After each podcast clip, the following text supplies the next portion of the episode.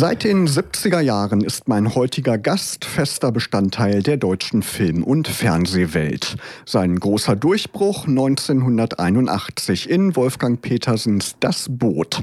1993 spielte er in Steven Spielbergs Schindlers Liste. Einen Riesenerfolg war auch 1999 Bang Boom Bang. Manch einer erinnert sich sicherlich. Dazu unzählige Rollen in Fernsehserien. Seit rund 15 Jahren ist er aber auch auf der Theaterbühne zu Hause, spielt derzeit unter anderem zusammen mit Tochter Joanna in der Komödie am Altstadtmarkt in Braunschweig im Stück Kauz und Chaoten. So auch heute Abend. Vorher ist aber jetzt hier bei mir im Studio. Hallo Martin Semmelrogge, grüß dich. Hallo Markus. Schön, ja. dass du da bist. Ja, wie geht's? Gut? Gut, alles gut. Bei dir auch? auch bist ja mit dem Fahrrad gekommen, bist sportlich unterwegs. Ja, genau. Ja, ja, haben wir gleich Vorstellung. Dann mache ich immer noch ein schönes kleines Siesta, bin ich ja gewöhnt. Und Genau, ist das so üblich äh, vor der äh, Vorstellung? Hast du da so ein festes Ritual immer? Ja, wenn es geht, ja. Also äh, bisschen, ich habe ja gerade meinen Enkelsohn hier, den, den Seki da gehabt, der Sohn von meiner Tochter. Und ja, das ist immer ein bisschen, die kleinen Jungs, die sind ja ganz schön, haben super Energy. als Opa ist man dann froh, wenn man noch eine kleine Siesta machen kann, mal kurz abschalten. Mache ich aber immer. Egal, ob ich zu Hause in Mallorca bin oder ich äh, versuche, wenn es auch nur 20 Minuten sind, jetzt war es mal ein Stündchen, entspannt den Körper, man geht mit neuer Energie nochmal äh, in den äh, letzten, äh, ja, in den Abend, in den Abend und die Nacht rein. Das stimmt. Wie alt ist der Enkel? Der ist jetzt zweieinhalb. Okay, ja, der hat dann bestimmt ganz viel Energie und ja, ja. fordert den Opa ganz schön. Ja, du bist ja quasi hier im Radio auch so ein bisschen zu Hause. Du hast ja auch im Audiobereich angefangen, hast als äh, Hörspielsprecher beim Bayerischen Rundfunk mal angefangen, schon als Zwölfjähriger. Und dein äh, Vater Willi war ja auch ein bekannter Schauspieler. Ähm, war der auch so ein Vorbild, was deine Berufswahl angeht? Ähm, also das war jetzt, äh, es kam mehr unverhofft als wie so oft. Ich war jetzt, also, ich meine, ich war ein jugendlicher äh, Leichtfuß, äh, liebte das Landleben, weil ich auf dem Land, also nicht in München aufgewachsen bin. Und äh, ja, ich bin äh, mit den Beatles aufgewachsen, also Rock'n'Roll und Rudi Tutschke, die Studentenrevolte, äh, Brigitte Bardot, das waren so unsere Idole. Vor allem die Beatles natürlich und dann die Stones und Ten Years After, dann kam Led Zeppelin, aber also ich will äh, The Monkeys. Also The Monkeys war meine erste Gruppe und die Beatles und ja, dann äh, ist man natürlich, macht, äh, lässt man sich die Haare wachsen, ist natürlich. Die Eltern sind jetzt nicht so das Vorbild für einen Jugendlichen, wie sagt man, tu nicht gut, der sich ausprobieren will und äh, äh, ja, so ein, wie so, ein, ja, ein jugendlicher Rowdy war ich, so ein, war auch immer gern, also Rebell, das lag mir einfach schon so. Ich war auch meine Freunde, ich hatte nicht viele, extra nicht, hatte aber immer äh, sehr gute, also sehr gute Freunde, wie ich jetzt auch nicht so viele habe, aber immer sehr gute, auf die auch dann äh, Verlass ist. Natürlich kenne ich viele Leute und habe auch viele Buddies, klar. Man hat sein Netzwerk sozusagen. Aber nee, war gar nicht so mein Fall. Ich habe schon Filme geguckt, auch ähm, Clockwork Orange und die richtig durften wir eigentlich noch gar nicht rein, aber haben uns da reingesneakt. Rocky Horror Show was ich dann später sogar jetzt oder immer noch dieses Jahr auch wieder als äh, äh, Erzähler, Narrator.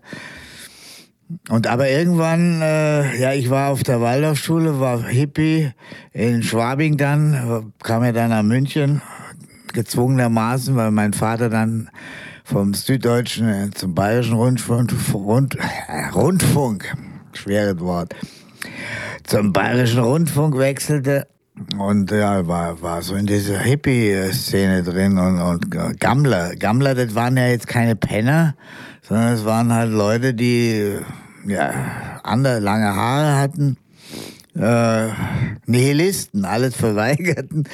Äh, ja, und Ja, dann kam irgendwann mal äh, mein Vater und meinte, ob ich nicht mal mit zum Bayerischen Rundfunk will.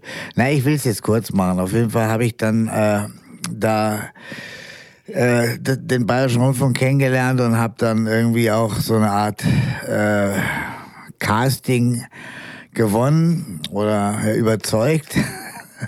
Und da war ich dann zwei Jahre richtig äh, fester Sprecher im Schulfunk. Und das war natürlich eine gute Schule, weil es waren tolle Kollegen vom Theater, konnte man sich viel abgucken. Mein Vater war sehr genau und präzise und dann kamen auch andere Regisseure. Ähm, er gesagt, wenn ich das mache, dann muss ich das, äh, ja, muss es besser sein, dann muss ich halt der Beste, also muss halt alles geben.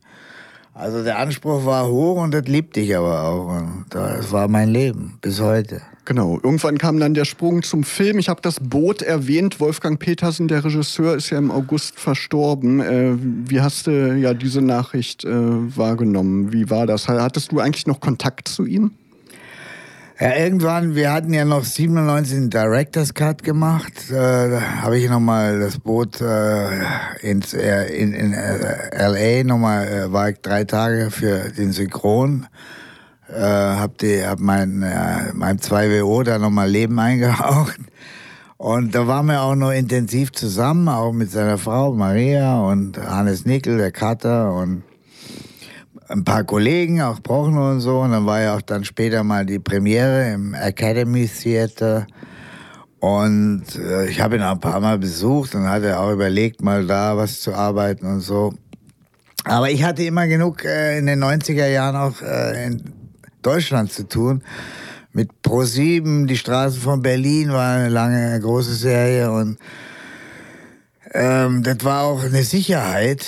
Und äh, ja, mein Gott, ich, mein Gott, man kann ja, man, ja, ich hätte alles Mögliche machen können, aber ich bin also irgendwie doch äh, hier dem Europäischen treu geblieben.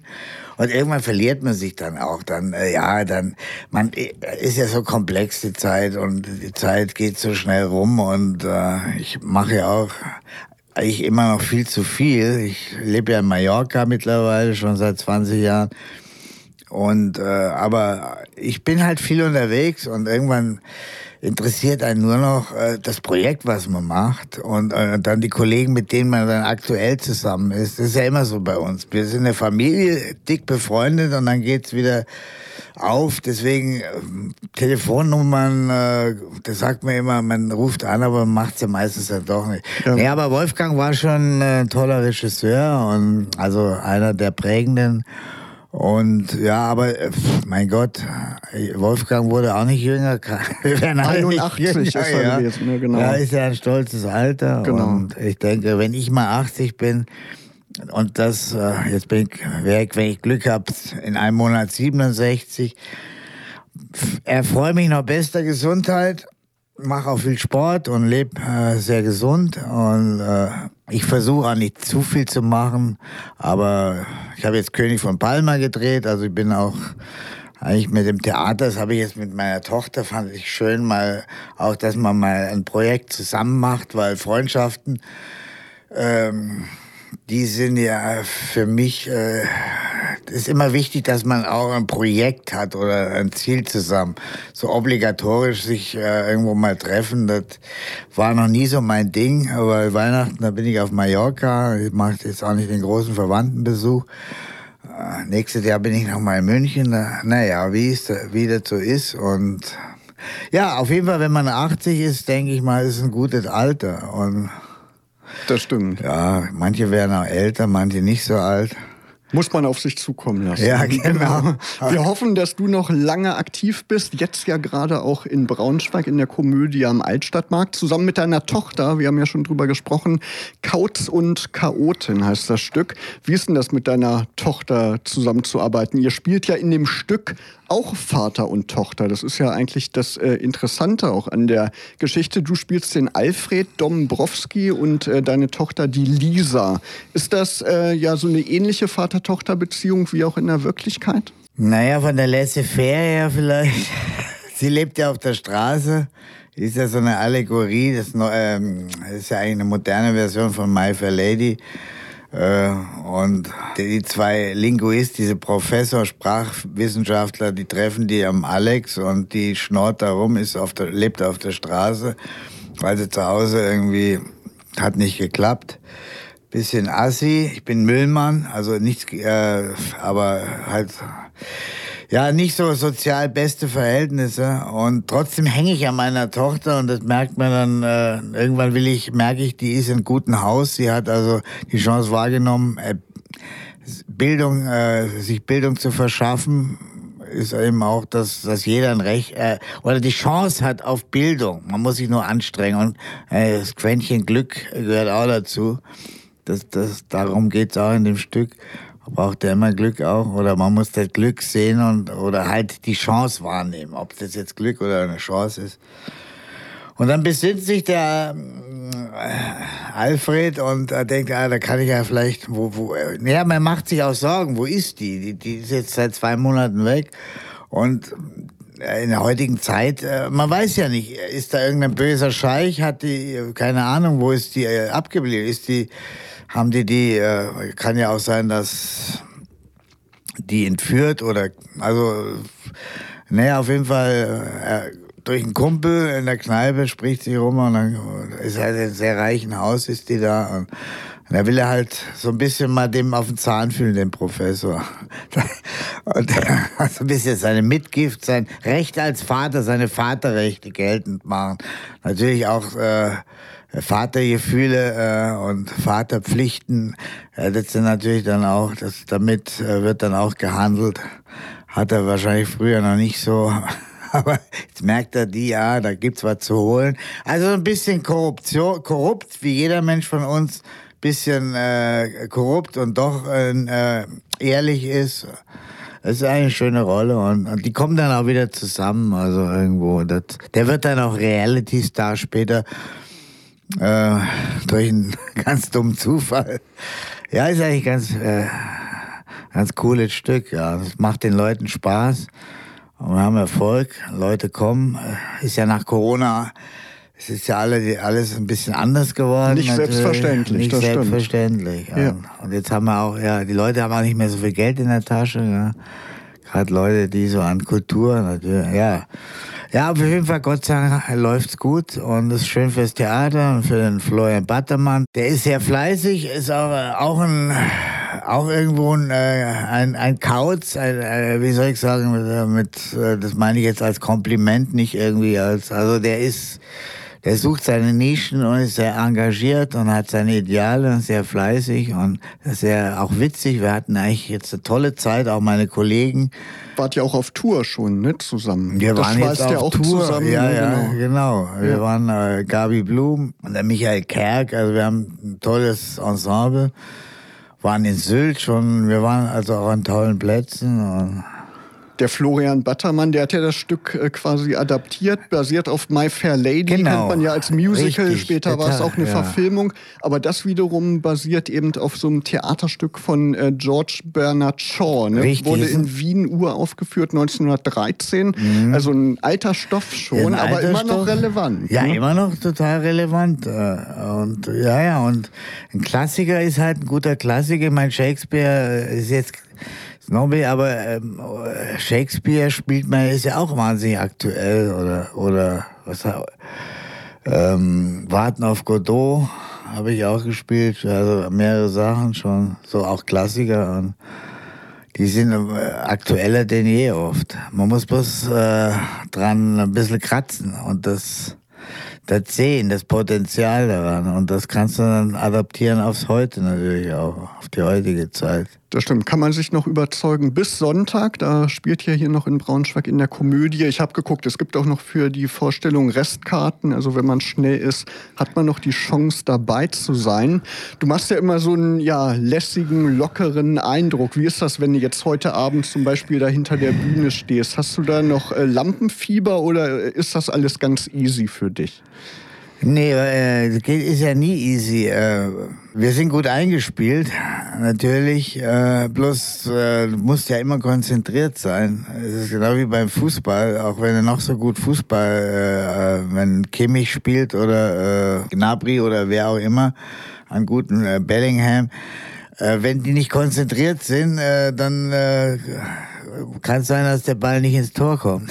Und äh, du musst, also ich liebe es auch, die Herausforderung. Ich, äh, ich sehe es auch so ein bisschen sportlich. Man muss ja immer wieder den Spirit haben und man muss die Rolle auch immer wieder neu spielen. Und äh, ich lasse mir auch immer ein bisschen paar, paar kleine Sachen äh, verändert. Man verändert ja das nicht, aber äh, es sind immer wieder ein paar kleine Sachen, Überraschungen auch drin und äh, man hat ja einen Partner den man ja auch, auch wenn man das Stück schon, was weiß ich, 30 Mal gespielt hat, äh, musst du ja dem immer noch zuhören. Also, ähm, weil du musst ja darauf reagieren. Das heißt, äh, du musst das wirklich, du musst auf die Bühne gehen, also mache ich das und alles vergessen dass man jetzt, jetzt gehe ich in irgendeinen Raum, den kenne ich nicht vorher. So muss man sich, um, damit es lebendig bleibt. Also, und deswegen mache ich Sport meistens vor der Aufführung. Ich gehe hier, ich habe hier zwei Sportclubs. Da kann ich mich konzentrieren äh, und den Kopf abschalten von allem. Ich, ich bin auch einer, der sich dann ungern mit Kollegen vorher noch groß über irgendwelches Alltagsding unterhält, weil ich einfach äh, es genieße, in meiner Rolle zu sein. Umso mehr bin ich da drin. Deswegen mache ich es ja, um einfach äh, ja meinen Traum zu leben, diesen Beruf auszuüben und dann äh, dieser Rolle gerecht zu werden. Seit den 70ern bist du im Film, im Fernsehen unterwegs, jetzt seit 15 Jahren im Theater. Was machst du inzwischen lieber, Film oder Theater?